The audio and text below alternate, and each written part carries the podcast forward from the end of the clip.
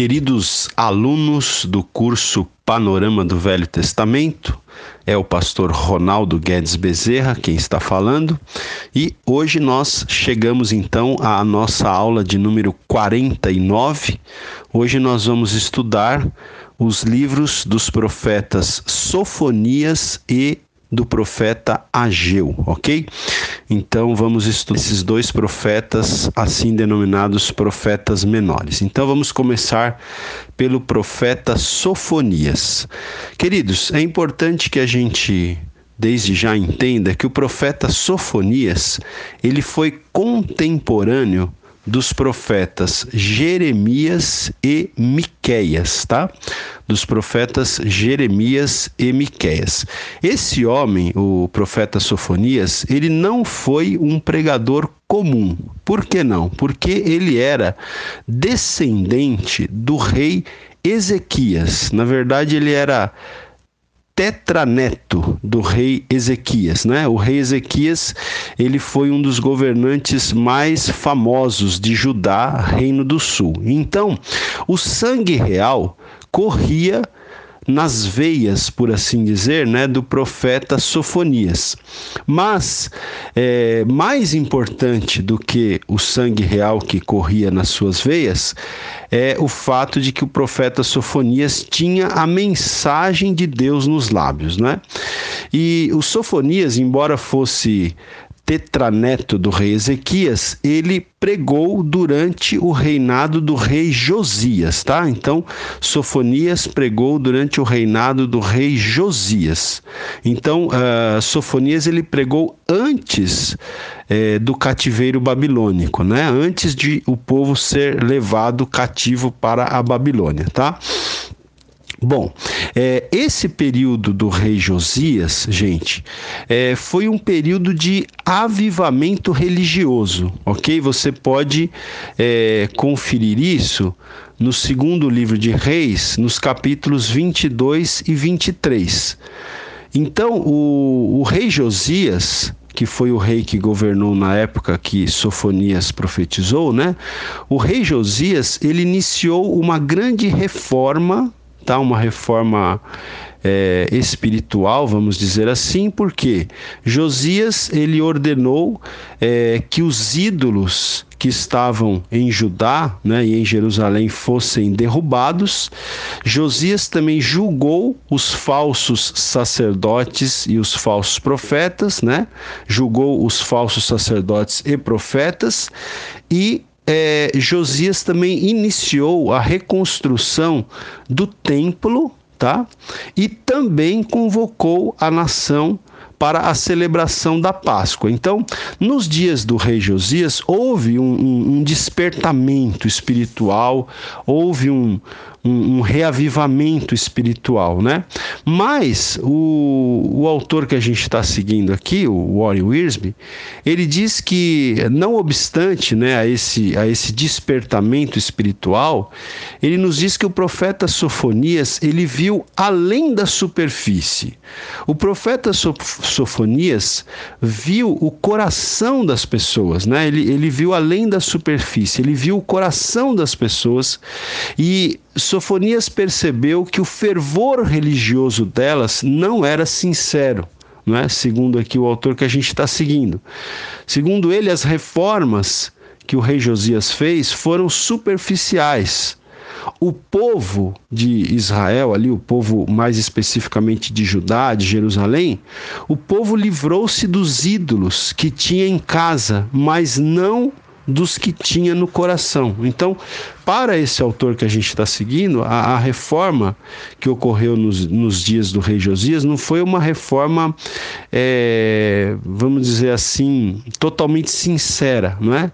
é? Ou as pessoas não abraçaram com total sinceridade essa reforma religiosa, porque ele diz aqui que o povo até se livrou dos ídolos que tinha em casa, mas não se livrou dos ídolos que tinha em seus corações. Né?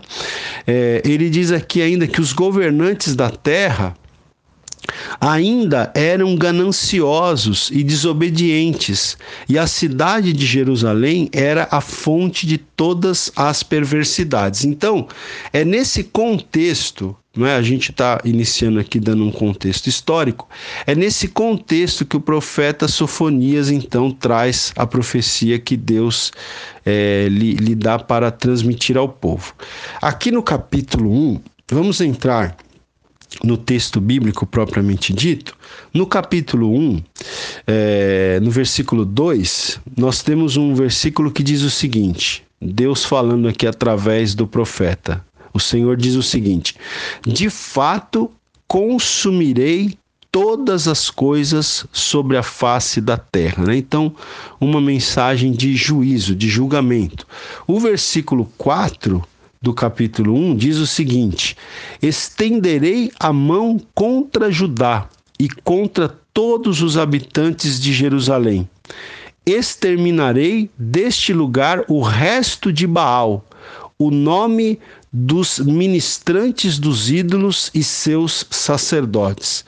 Então veja que do capítulo 4 ao 6 aqui, do, desculpa, do versículo 4 ao 6 aqui do capítulo 1 do livro de Sofonias, é, nesses versículos, do, dos versículos 4 a 6, então, do capítulo 1, nesses versículos o profeta descreve três tipos de pecadores três tipos de pecadores, Sofonias descreve: os que abandonam Jeová e adoram apenas ídolos, tá?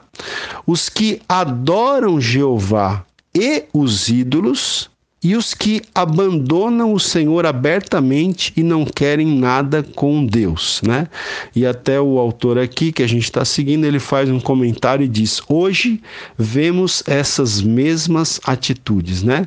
É, eu me, me parece aqui é, que a atitude mais é, a mais terrível aqui dessas três que, que eu acabei de citar é aqueles que adoram Jeová e os ídolos, né? Porque você tem o grupo que abandonou, abandonou Jeová e adora os ídolos, você tem o grupo que abandona o Senhor e não quer nada com ele, não, né, não, nem, nem ídolos, nem o Senhor, e você tem aqueles que adoram a Jeová e os ídolos, né? Aqui é aquela questão do sincretismo religioso, né, que é, um, é uma coisa terrível. Até o próprio Senhor lá em Apocalipse diz, né, é, quem dera fosses frio ou quente, mas como vocês são mornos, estou a ponto de vomitá-los, né?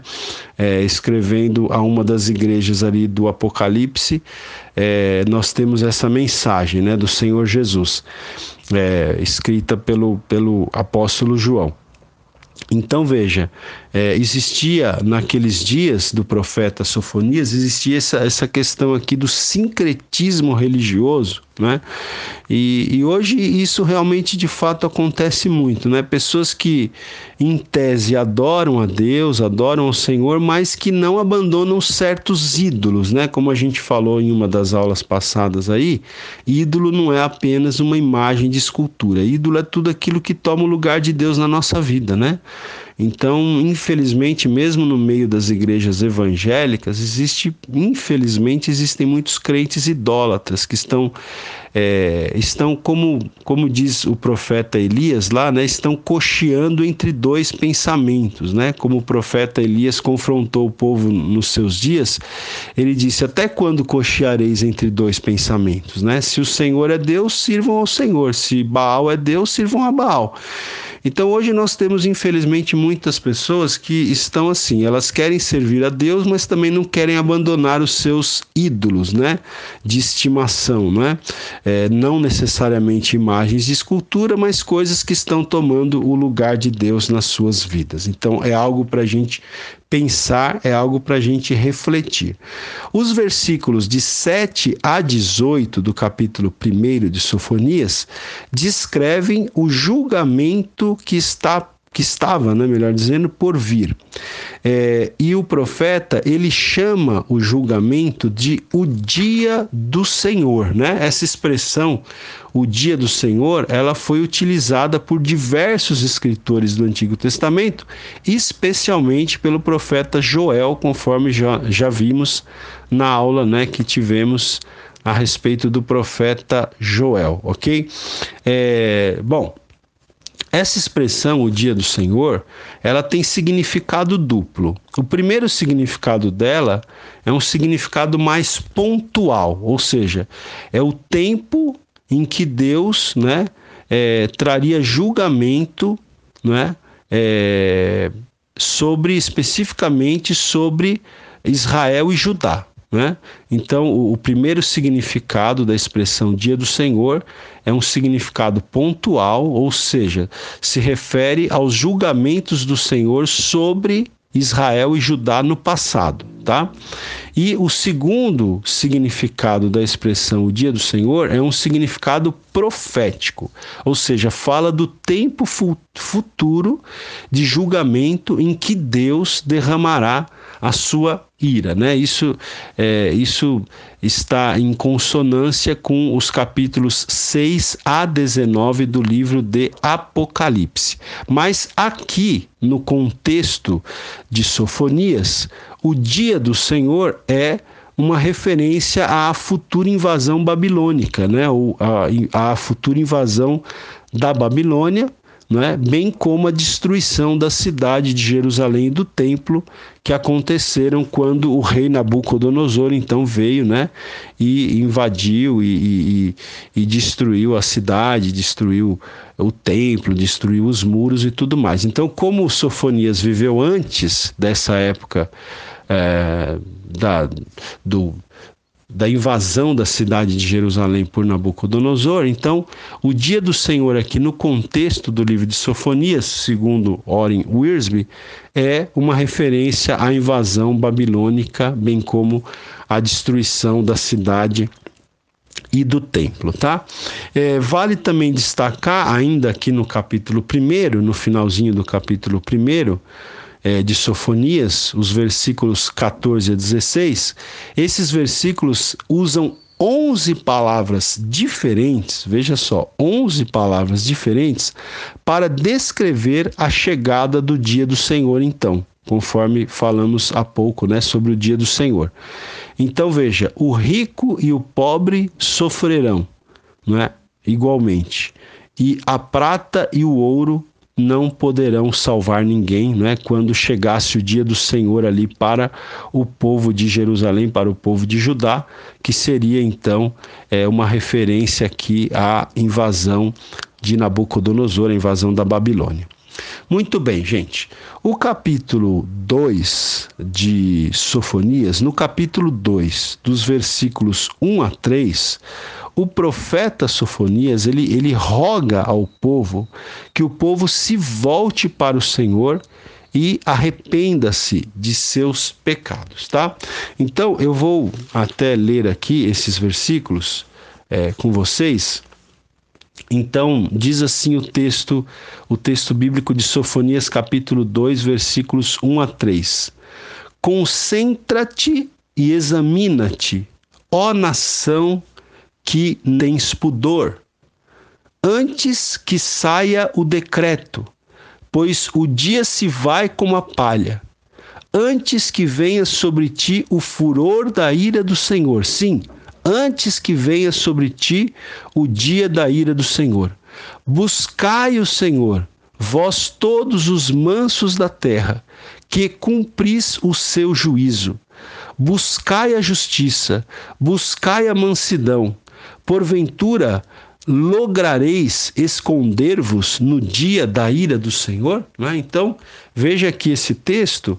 É, eu estou aqui com a Bíblia Shed e na Bíblia Shed traz um comentário aqui sobre esse texto que diz o seguinte: é, o apelo para se humilharem diante de Deus é um apelo urgente. Então, o profeta Sofonias aqui está apelando para que o povo se humilhe diante de Deus, e esse é um apelo urgente.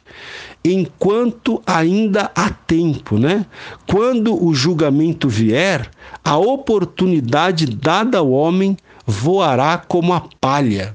E ele diz mais aqui no comentário, esse comentário diz mais, diz assim: esta época de graça e apelo é vista claramente em 2 Coríntios 6, 1 e 2.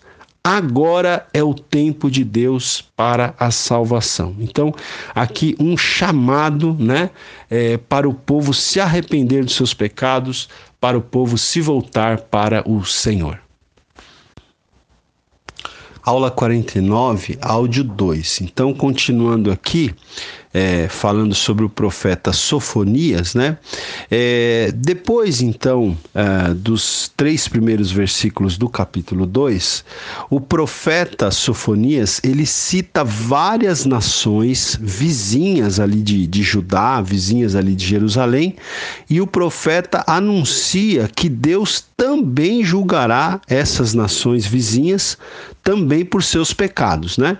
Então, uh, vamos lá, dos versículos 4 a 7, aqui do capítulo 2, Sofonias fala do julgamento de Deus é, que viria sobre a Filístia, né? Sobre os filisteus. A seguir, ele cita Moabe e Amon, nos versículos 8 a 11. Depois ele fala do Egito, no versículo 12.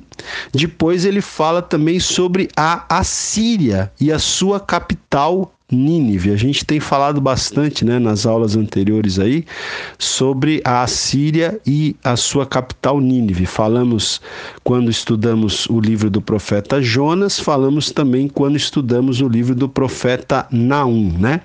Então, o profeta Sofonias também fala sobre o juízo de Deus sobre a Assíria e sobre Nínive, que era a capital da Assíria.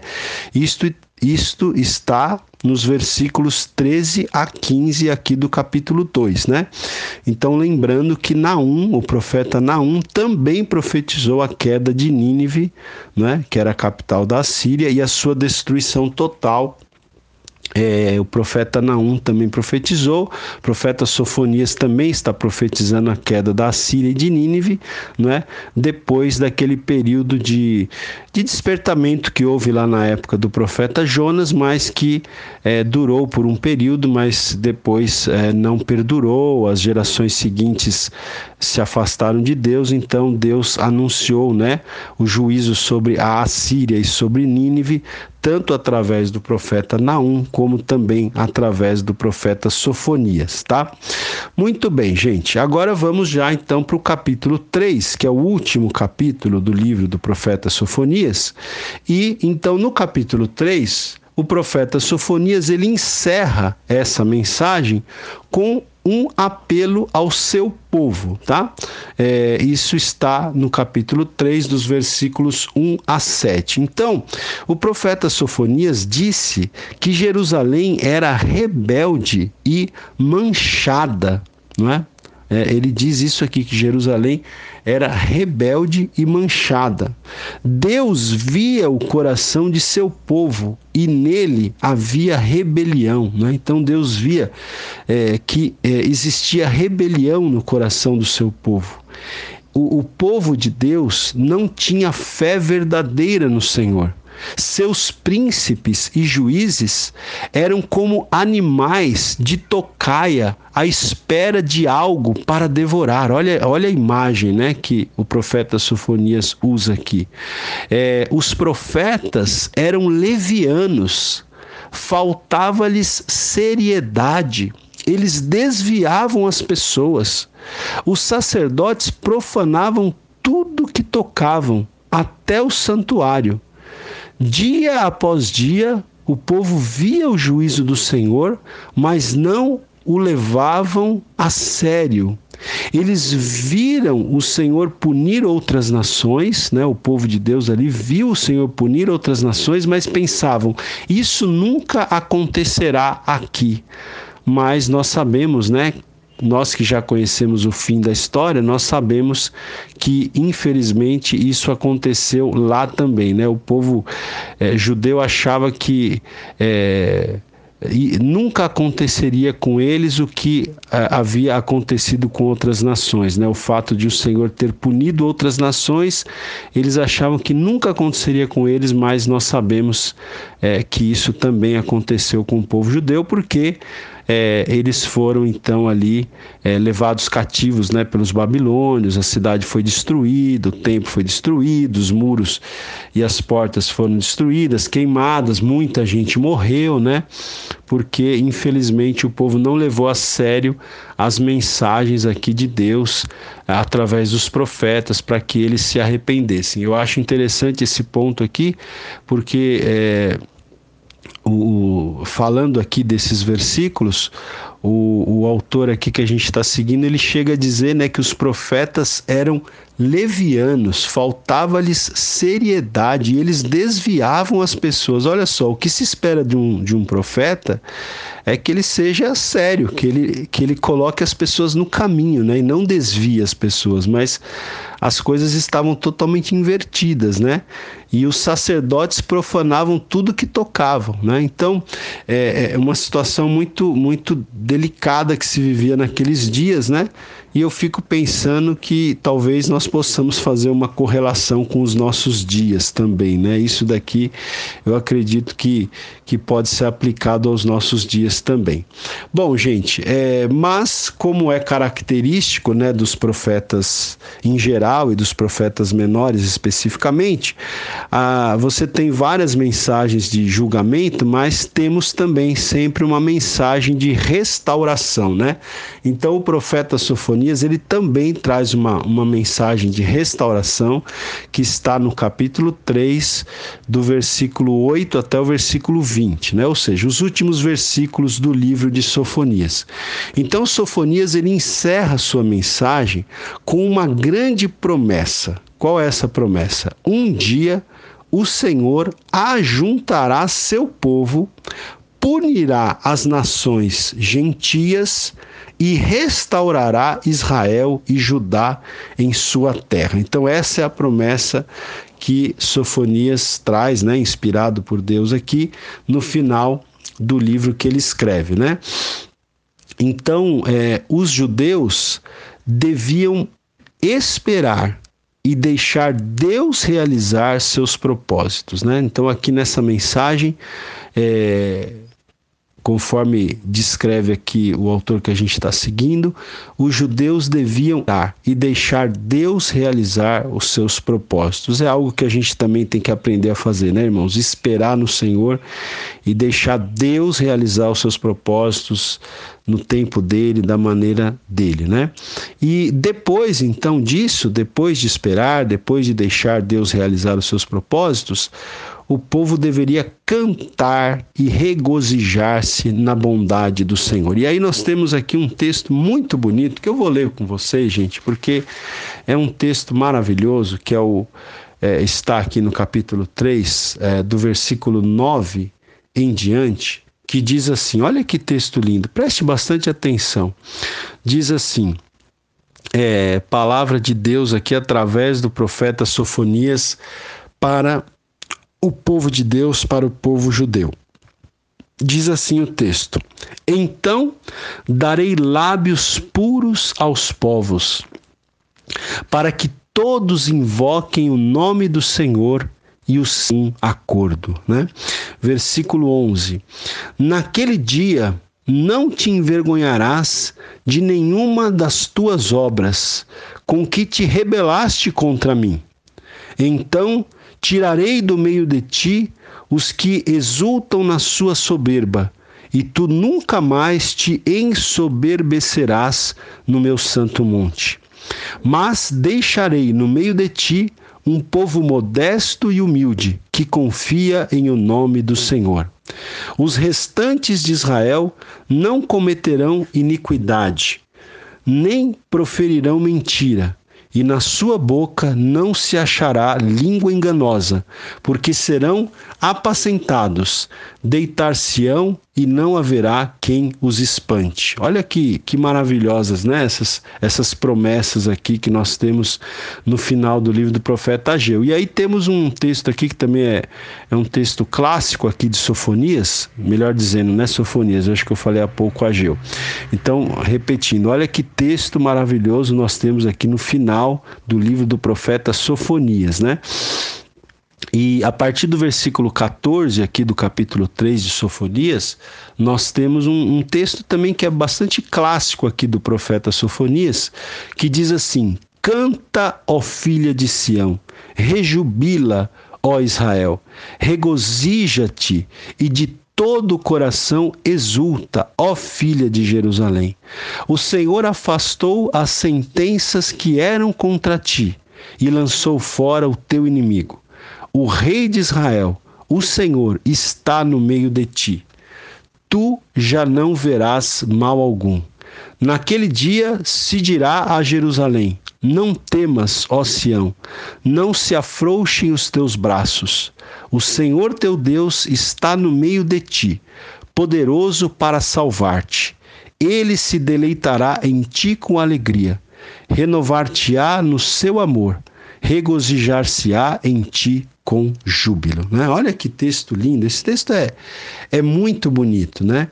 Então, gente, é, são promessas aqui né, de, de restauração ah, para o povo de Israel.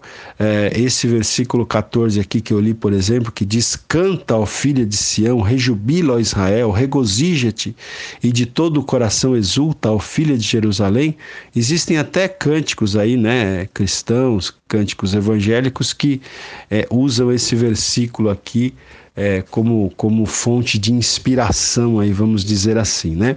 Então, queridos, é, esse texto aqui ainda, no finalzinho aqui do, do capítulo 3, é, nós vamos ver aqui que Deus também agirá contra os que afligiram os judeus, né? Você pode ver isso aqui no capítulo 3, versículo 19 de Sofonias. Deus agirá contra os que afligiram os judeus. E é, ainda, de acordo com o versículo 20, que é o último versículo do livro de Sofonias, haverá um ajuntamento e restauração futuros de Israel quando Israel será um louvor para toda a terra, tá? Então veja, eu vou até ler aqui o versículo 20, que é o último versículo do livro, que diz o seguinte: Naquele tempo eu vos farei voltar. Olha aí, Deus falando, né? Naquele tempo eu vos farei voltar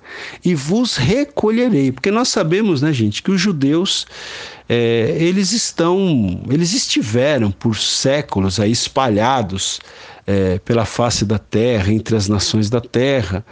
É, há algumas décadas atrás, os judeus começaram a voltar ali para Jerusalém, né? Então, de alguma forma, talvez essa profecia já esteja até se cumprindo, porque é, há algumas décadas os judeus começaram a voltar ali para Jerusalém, para Israel, mas ainda existem muitos judeus espalhados sobre a face da terra. Mas nós temos aqui uma profecia que diz: então, naquele tempo eu vos farei voltar e vos recolherei.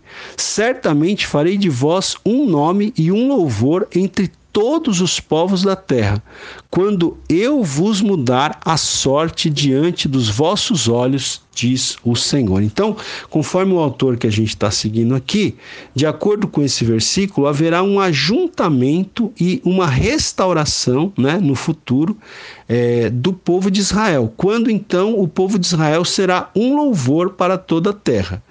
Isso ainda não aconteceu. Hoje, Israel, nós sabemos, quem acompanha as notícias internacionais sabe que hoje Israel é uma fonte de controvérsia internacional, né? Muitos dos problemas da paz, eh, da busca de paz mundial, passam pelos problemas que envolvem a, a nação de Israel, né? Mas, como diz o autor aqui, todavia, quando Jesus retornar, é, ele será fonte de alegria e de glória para a terra e o mundo terá paz. Né? Então, quando Jesus retornar, vejam vocês, a, a nação de Israel, que hoje é fonte de controvérsia internacional, será fonte de alegria e de glória para a terra e o mundo terá paz, né? É a promessa que nós temos aqui. É, nós sabemos que existe uma controvérsia internacional envolvendo Israel, envolvendo principalmente os, os povos árabes, né? É, é muito difícil eles conseguirem chegar a um acordo. Várias lideranças internacionais, principalmente os presidentes dos Estados Unidos, geralmente tentam trabalhar no sentido de costurar uma, uma paz aí entre Israel e os povos árabes, mas isso tem sido muito difícil de alcançar. Mas há a profecia aqui de que é, quando Jesus então retornar, né, nós entendemos que isso ocorrerá quando do retorno de Cristo, Israel se tornará uma fonte de alegria e de glória para toda a terra e o mundo terá paz. Aqui terminamos a aula de Sofonias, continuaremos a seguir com a aula do profeta Ageu. Aula 49, áudio 3 agora, queridos. Então vamos falar do profeta Ageu, ok? Gente, é importante que você tenha em mente o seguinte: é, os três últimos profetas, então, que aparecem aí na sequência dos livros bíblicos do Antigo Testamento, que são os profetas Ageu, do qual nós vamos falar agora, e também os profetas Zacarias e Malaquias, que fa falaremos na, nas próximas aulas, esses três últimos profetas, então, Ageu, Zacarias e Malaquias, eles são conhecidos como profetas pós-exílicos, tá? Profetas pós-exílicos. Por que profetas pós-exílicos? Porque eles profetizaram, eles trouxeram a mensagem que Deus lhes deu, não é? Depois do exílio, após o período do cativeiro babilônico. Então, esses três profetas, Ageu, Zacarias e Malaquias, eles profetizaram depois que passaram, né, os 70 anos de cativeiro, depois que o povo já havia retornado, né, ou uma parte do povo, pelo menos, havia retornado para Jerusalém lá depois do período de cativeiro, tá? Então veja, é, falando especificamente aqui do profeta Ageu, né? Só para a gente dar um contexto histórico aqui para você entender o livro do profeta Ageu. Então, em 536 a.C., Esdras voltou à Terra Santa, voltou a Jerusalém com cerca de 50 mil judeus. Isso nós já estudamos quando nós falamos do livro de Esdras lá atrás, né? Então, é, Esdras ele retornou não é, com cerca de 50 mil judeus para Jerusalém no ano de 536 a.C. Esses judeus que retornaram, eles reconstruíram o altar e eles recomeçaram a oferecer sacrifícios, tá? Em 535, um ano depois de eles terem retornado à terra, estava pronta a fundação do templo, né? Porque lembre-se que o templo havia sido destruído na época de Nabucodonosor. Então, depois de um ano de Esdras ter voltado à terra de Jerusalém com os judeus que voltaram do cativeiro, depois de um ano, estava pronta a fundação do templo. Contudo, houve muita oposição e o trabalho foi interrompido. Né? Então, assim que voltaram do cativeiro, os judeus começaram a, a, a, a se preparar para reconstruir o templo. Né? Eles conseguiram aprontar a fundação do templo, mas houve muita oposição e eles não conseguiram seguir em frente no trabalho de reconstrução do templo. O trabalho foi interrompido.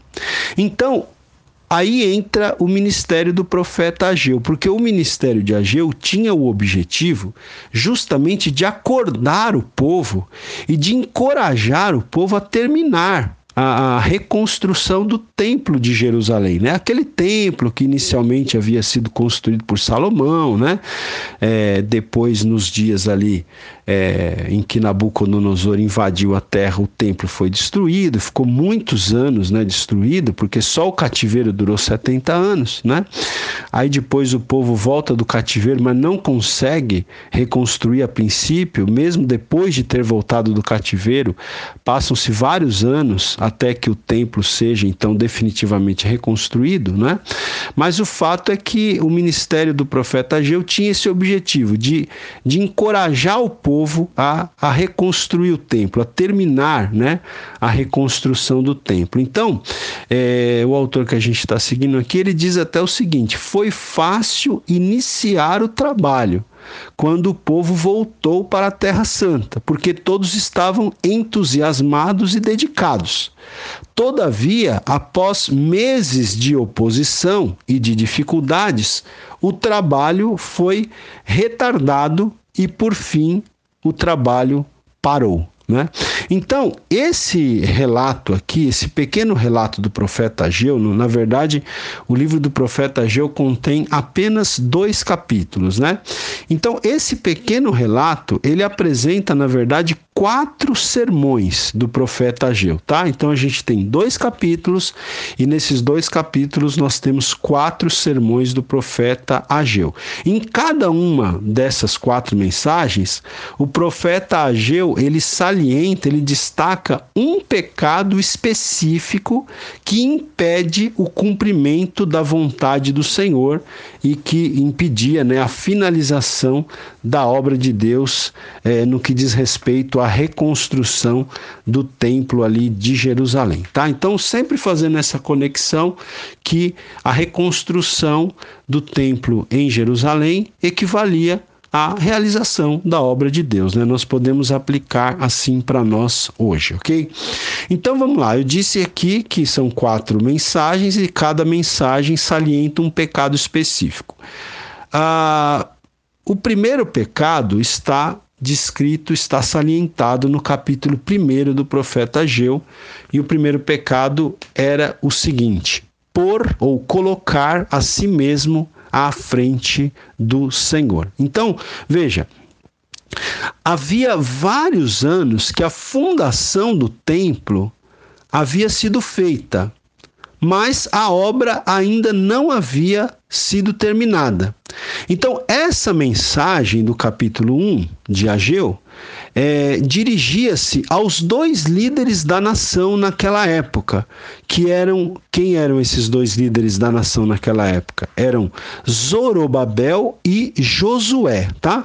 Zorobabel era o governante civil é, do povo uh, na época em que o profeta Ageu profetizou. Então, na época em que o profeta Ageu profetizou, você tinha um líder civil, né, que era Zorobabel, e você tinha um líder religioso que era Josué tá? O Josué era o líder religioso. Esse Josué, não confunda, não é aquele Josué lá que foi sucessor de Moisés, tá? A gente está falando de séculos depois de, de Josué que foi sucessor de Moisés, tá bom? É outro Josué aqui.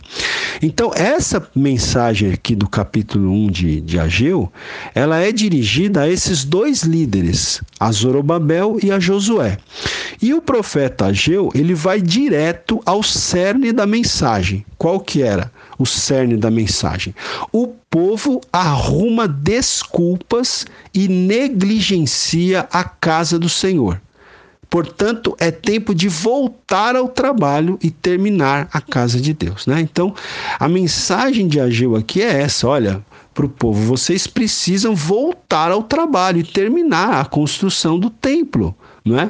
é? Por quê? Porque, conforme ele diz aqui, o povo estava arrumando desculpas e estava negligenciando a obra de Deus, a reconstrução do templo do Senhor, né? Aí, como diz aquele ditado, gente, qualquer qualquer é, qualquer semelhança não é mera coincidência, viu? Porque isso parece-se muito com os nossos dias, né? E aí o profeta Ageu aqui, ele menciona o egoísmo do povo. Porque o povo, depois que voltou do cativeiro, eles tinham construído suas casas, mas eles alegavam não ter tempo para construir a casa do Senhor, o templo do Senhor. Em outras palavras, eles estavam colocando a si mesmos à frente do Senhor. O texto nos diz que alguns judeus eles tinham até mesmo casas, a, a, casas a paineladas, né? O que, que significa isso? Eles tinham casas que eram um luxo, né? Era um luxo. Então veja, interessante, o povo estava achando tempo para construir as suas casas, para construir em casas luxuosas, mas diziam não ter tempo para reconstruir o templo do Senhor, para reconstruir a casa do Senhor, né? Ou seja, estavam é, egoisticamente colocando seus interesses à frente dos interesses de Deus. Não estavam colocando Deus em primeiro lugar nas suas vidas, né? Então é uma mensagem muito é, atual, né? Tanto que Warren Wiersbe diz aqui o seguinte: hoje também cometemos o pecado de pôr nosso desejo à frente da vontade do Senhor. Como é fácil arrumar desculpas para não fazer o trabalho que Deus determinou. Ah, o tempo está muito ruim para fazer visitas ou ir à igreja. Todavia, não está ruim demais para uma viagem ou para fazer compras. Não é assim, gente? As pessoas não arrumam desculpas para fazer a obra de Deus, para ir à igreja, mas essas mesmas pessoas não veem empecilho nenhum para fazer uma viagem, para fazer compras, né? Enfim, ele, ele ainda coloca aqui uma outra aplicação. As pessoas se assentam para assistir a uma rodada, né? Uma rodada dupla de um jogo de futebol e não reclamam. No entanto, começam a se remexer se o culto dura cinco minutos a mais do que o previsto. Né? Então, essa mensagem de Ageu ela é muito é, relevante para os dias atuais, porque é justamente assim, né, irmãos? Infelizmente, a gente está vivendo uma época em que as pessoas elas têm tempo para o, aquilo que elas querem, né? Elas têm tempo para satisfazerem as suas, os seus desejos, né? É, aquilo aquilo que elas querem obter, mas muitas vezes não há tempo, não há disposição para a fazer a obra de Deus, para reconstruir, né, por assim dizer, o templo do Senhor. Então, Ageu aqui, ele adverte-nos de que realmente é, nós nos perdemos se colocamos a nós mesmos à frente do Senhor, né? Vale a pena aqui é, ler uh, no capítulo 1 os versículos 6 e os, e os versículos 6 e 9. Olha, olha só o que Deus diz aqui para o povo.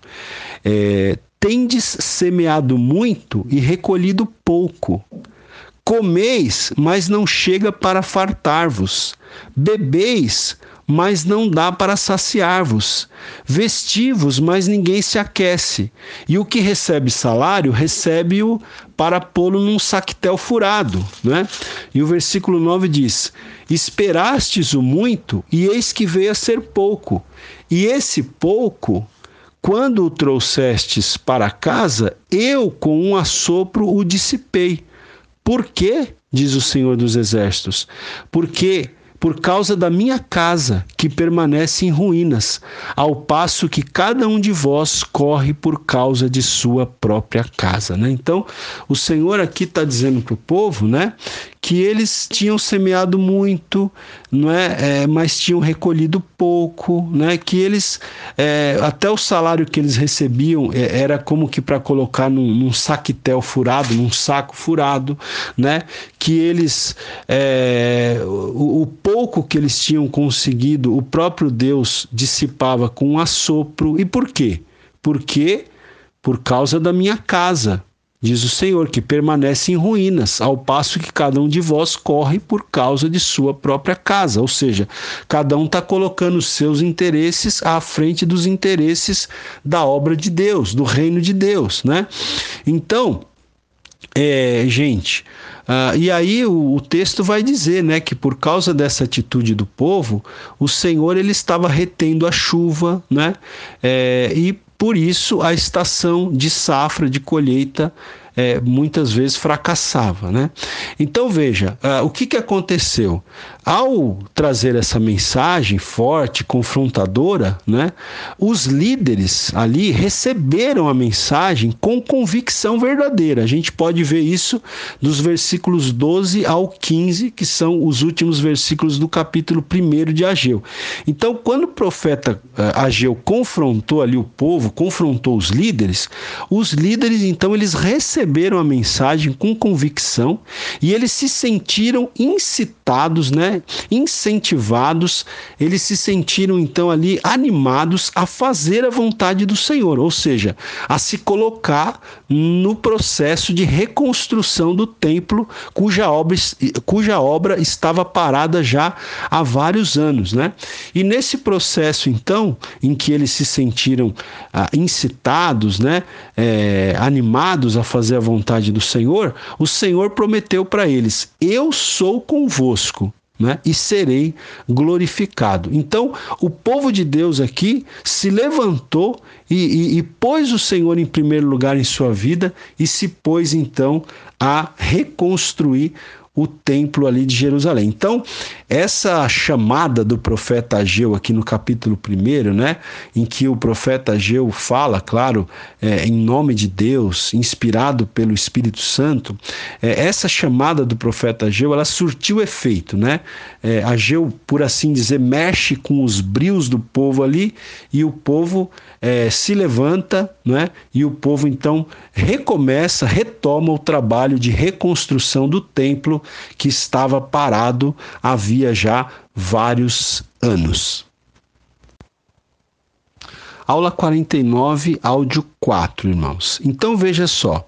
É, o povo, então, como eu, como eu disse, é, o povo se animou para é, se lançar no, no projeto, no processo de reconstrução do templo ali de Jerusalém. E o povo já, já trabalhava mais ou menos há sete semanas, quando o profeta Ageu então trouxe a segunda mensagem, o segundo sermão, né?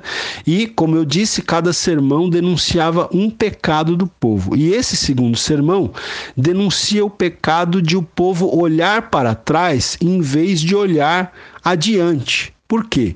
Algumas pessoas sentiam-se desanimadas porque o templo novo não tinha o mesmo esplendor e glória do templo que havia sido destruído. Né? Então o pessoal começou a ficar é, desanimado porque eles perceberam que o templo novo que eles estavam reconstruindo não, não iria ter a mesma glória e o esplendor do templo que havia sido destruído por Nabucodonosor, né? do templo que havia sido construído por Salomão e destruído por Nabucodonosor. Então, eu vou agora aqui ler o, o comentário do, do Meyer Pirman.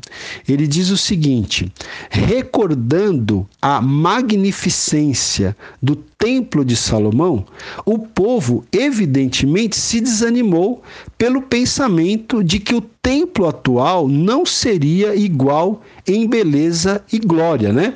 Então veja aqui, é, o versículo 4 do capítulo 2 diz assim, não é? Uh, então, mesmo o povo eh, percebendo isso que o, que o, que o novo templo não, não seria tão tão lindo, né, e não teria uh, a mesma magnificência do templo anterior, mesmo assim a mensagem que foi trazida aqui para os líderes do povo foi a seguinte, versículo 4 do capítulo 2. Ora, pois, sê forte, Zorobabel, diz o Senhor, e sê forte, Josué, filho de Josadaque, o sumo sacerdote, e tu, todo o povo da terra, sê forte, diz o Senhor, e trabalhai, porque eu sou convosco, diz o Senhor dos exércitos. E o versículo 9, né, para encorajar o povo ali, o Senhor diz através do profeta Ageu o seguinte: A glória desta última casa será maior do que a da primeira, diz o Senhor dos exércitos, e neste lugar darei a paz, diz o Senhor dos exércitos. Então, naquele processo em que o povo estava é, desanimado, em que o povo estava é, cometendo a falha, o pecado de olhar para trás em vez de olhar adiante, nesse processo, Deus traz uma mensagem através do profeta Ageu, exortando os líderes a serem fortes, exortando o povo a ser forte, a trabalhar, porque o Senhor estava com eles, e Deus ainda traz essa promessa de que a glória desta última casa seria maior do que a glória da primeira casa, né? Então Pirman comenta o seguinte aqui: a glória do segundo templo será maior do que a do primeiro, declara Jeová, porque o próprio Messias, o Senhor da glória, entrará nele, não é? Isto se cumpriu na primeira vinda de Cristo quando entrou no templo. Então, o, o Pirman ele, ele faz uma, uma explicação aqui dizendo que a glória dessa última casa que eles estavam reconstruindo depois da volta do cativeiro, a glória desta última casa seria maior do que a da primeira casa que Salomão tinha construído. Por quê? Porque o próprio Jesus, o próprio Cristo, ele iria, né, entrar nesse templo que o pessoal estava reconstruindo agora depois do cativeiro, né? E de fato isso se cumpriu na primeira vinda de Cristo, porque quando da primeira vinda de Cristo, ele entrou mesmo nesse templo, no templo que havia sido reconstruído, né? É, depois da volta do cativeiro. Por isso, segundo Pirman, pode-se dizer aqui que a glória da última casa seria maior do que a, a glória da primeira, né? E Pirman ainda diz que um cumprimento mais completo pode ter lugar na segunda vinda de Cristo, ok? Vamos lá, vamos seguir aqui que a gente precisa terminar essa aula agora, daqui a pouquinho. Então, o, a terceira mensagem do profeta Ageu é, está no capítulo 2, dos versículos 10 a 19. E o pecado que é denunciado aqui é o pecado de fracassar em confessar os pecados, tá? Então, aqui, queridos, é, capítulo 2, versículo 10 a 19, né? É, nós temos aqui, ah, nos versículos 10 a 14, nós temos uma parábola. E a lição contida nesses versículos de 10 a 14 é a seguinte: a santidade não é contagiosa. Veja só, a santidade não é contagiosa, mas o pecado é contagioso. Os sacrifícios oferecidos sobre o altar não são suficientes para santificar uma terra que a desobediência do povo tinha corrompido. Por isso é que a terra estava estéril, né? Então, Ageu argumenta aqui que durante anos os sacrifícios eles tinham sido imundos ante a vista de Deus e não lhes tinham trazido bênção. Por quê? Porque o templo estava em ruínas, né? E aí dos versículos 15 a 18, é, o profeta traz aqui uma admoestação. Ou seja, a desolação da terra foi causada pela desobediência. E no versículo 19, o profeta traz uma promessa, né? Ou seja, agora que o povo verdadeiramente se pôs à obra, né, colocou mãos, as mãos à obra para reconstruir o templo, então agora o Senhor o abençoará. Aqui no versículo 19 do capítulo 2. Muito bem, gente. E para a gente concluir então o nosso estudo aqui no profeta Ageu, a quarta mensagem do profeta está no capítulo 2, dos versículos 20 a 23. E o quarto pecado, portanto, que, que é colocado aqui é o pecado de ser descrente, né? Então veja, essa mensagem final, ela se dirigia ao governador ao governador Zorobabel, né? Então Zorobabel, ele precisou aqui de um encorajamento especial quando dirigiu o trabalho do Senhor aqui, o trabalho de reconstrução do templo.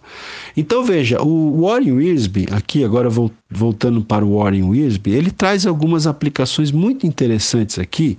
Ele até diz o seguinte, né, que Satanás sempre ataca os líderes espirituais e temos a obrigação de orar por eles e de trabalhar com eles, né? Talvez Zorobabel visse os grandes impérios inimigos à volta deles e temesse pelo futuro desse pequeno remanescente de judeus. As circunstâncias encontram um jeito de nos desanimar quando temos de fazer o trabalho do Senhor. Todavia, Deus encorajou a fé do governador. Né? Então veja, o governador ele estava precisando aqui de um, de um encorajamento especial. Né? E essa última mensagem aqui de Ageu traz, né? É, Deus traz através do profeta Ageu esse encorajamento especial para Zorobabel, né? Porque ele realmente precisava disso, né? Ele precisava de um, de um encorajamento, né? Como diz aqui esse texto, as circunstâncias sempre encontram um jeito de nos desanimar, né? Quando a gente está fazendo o trabalho do Senhor. Mas Deus, do mesmo jeito que Deus encorajou aqui Zorobabel, ele também nos encoraja a prosseguir, né? Na realização da, do seu trabalho, da sua obra, da obra que ele colocou em nossas mãos, né? Então, é, o Senhor afirmou aqui no, no texto aqui, é, nesse texto final do, do profeta Ageu, o Senhor afirmou: farei abalar o céu e a terra, derribarei o trono dos reinos e destruirei a força dos reinos das nações. Ó Zorobabel, te farei como um anel de selar, porque te escolhi. Agora, preste muita atenção nessa palavra que Ageu trouxe para o líder civil do povo ali, o Zorobabel. Ele disse assim, Ageu disse, né?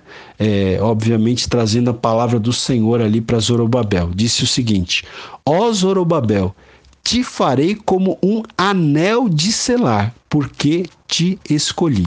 Né? Então veja, é interessante você perceber que Zorobabel, gente, você talvez, não sei se você já, já tinha parado para perceber isso, mas Zorobabel, ele era ancestral de Jesus Cristo tá? Zorobabel ele era ancestral de Jesus Cristo, ou seja, Jesus Cristo foi descendente de Zorobabel, tá? Então, é, o nome de Zorobabel ele consta das genealogias do nosso Salvador no Novo Testamento. Basta você ver Mateus capítulo 1, versículo 12 e Lucas 3, 27. Então veja só, no Antigo Testamento, Zorobabel, ele é um tipo, ele é um retrato de Cristo. Pelo fato de que Cristo seria descendente de Zorobabel, e Zorobabel era consequentemente descendente de Davi, né, do rei Davi. Então, por esse fato, é, Zorobabel ele é, ele é um tipo, ele é um retrato, ele representa Cristo no Antigo Testamento. Né? E essa passagem mostra então Cristo como o anel escolhido, né? É, seu selo precioso.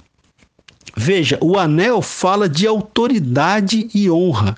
Então, Deus deu autoridade a Zorobabel para terminar o templo o Senhor deu também autoridade a seu filho Jesus para salvar o perdido e construir seu templo, a igreja. Então, o autor aqui ele faz essa correlação, né? Como Zorobabel é um tipo de Cristo no Antigo Testamento, então essa passagem mostra Cristo como o anel escolhido como seu como selo precioso né de Deus. Por isso que é, a, a, mensagem aqui de, de Ageu foi ó Zorobabel te farei como um anel de selar porque te escolhi te escolhi. Então como diz aqui é, da mesma forma que Deus deu autoridade a Zorobabel para terminar o templo ali no, nos dias pós-exílio, o Senhor Deus também deu autoridade a Jesus para salvar o perdido e construir seu templo, a saber,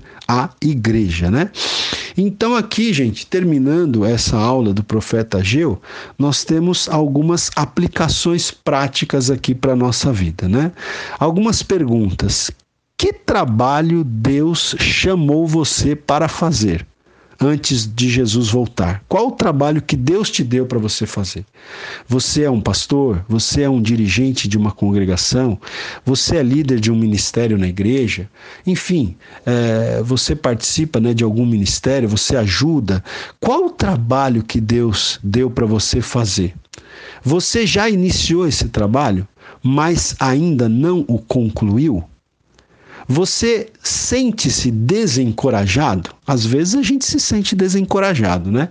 Eu confesso, como pastor, que nesses mais de 20 anos de ministério, muitas vezes eu me senti desencorajado, né? Então vem essa pergunta aqui: você se sente desencorajado? Então, atente, fique atento, fique né, bastante alerta para que esses pecados que retardam o trabalho do Senhor, ou seja, pôr a si mesmo à frente do Senhor, olhar para trás em vez de olhar para frente, esconder os pecados, né, e ser descrente. Então fique atento para que esses esses pecados, essas falhas que retardam o trabalho do Senhor não encontrem espaço na sua vida, né? Mas ao invés disso, observe a promessa magnífica que Deus nos faz. Aqui no capítulo 1, versículo 13, Deus disse ali para o povo: eu sou convosco. No capítulo 2, versículo 5, Deus disse: Não temais. No capítulo 2, versículo 19, Deus disse: Vos abençoarei. No capítulo 2, versículo 23, Deus disse para Zorobabel: Eu te escolhi. Então, querido, olha, levante-se e faça o serviço que Deus colocou nas tuas mãos na força do Senhor. Levante-se e faça na força do Senhor, porque o Senhor é conosco conosco, porque o Senhor diz para nós não temermos, porque o Senhor diz que nos abençoará e porque o Senhor diz que nos tem escolhido. Você é o escolhido de Deus para essa missão, você é o escolhido de Deus para essa tarefa, embora pareça difícil, Deus te capacitará, assim como capacitou Zorobabel e o povo ali para reconstruir o templo depois da volta do cativeiro. Amém? Deus abençoe a sua vida. Procure ouvir novamente essa aula, né, para você é, gravar bem todas essas informações, são muitas informações, e Deus vai abençoar grandemente a sua vida.